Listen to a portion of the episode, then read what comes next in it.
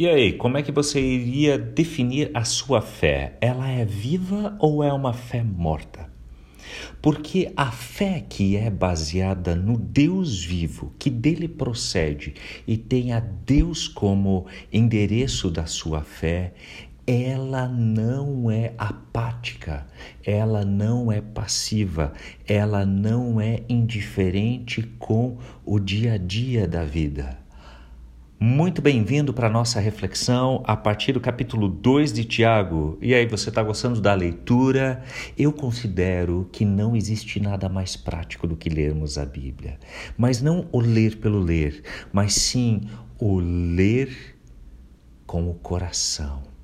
O ler que vai para a vida, que vai para a ação. Porque a mensagem bíblica é a mensagem inspirada por Deus. E se esse Deus inspira a você também, a sua fé não pode ser morta. Ela será viva, ela será atuante, ela será prática.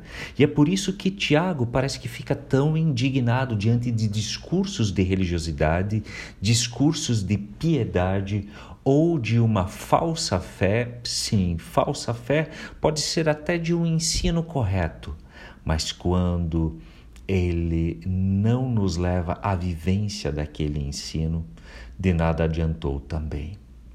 O que você tem praticado daquilo que aprendeu de Cristo Jesus? Aqui poderíamos lembrar a parábola que Jesus conta da casa que é edificada sobre a rocha. É aquele que ouviu e também praticou aquilo que ouviu.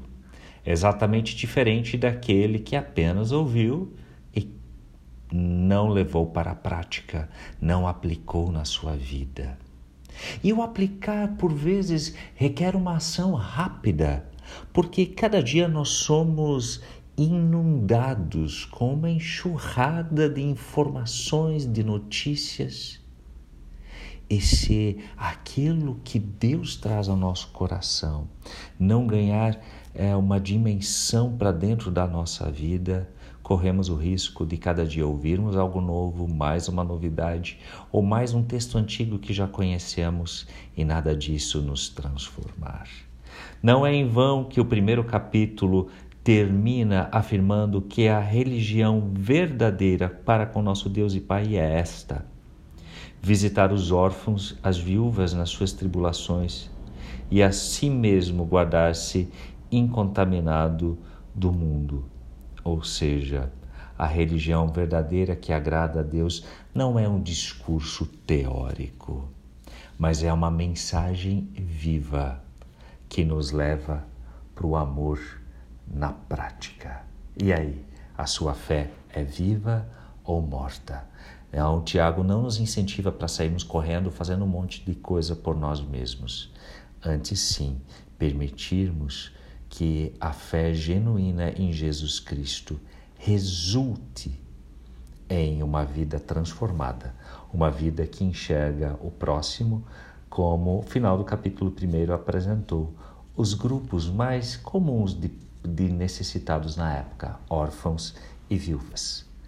Quem ao seu lado é o seu próximo e a quem você poderia é, compartilhar de uma forma prática a sua fé.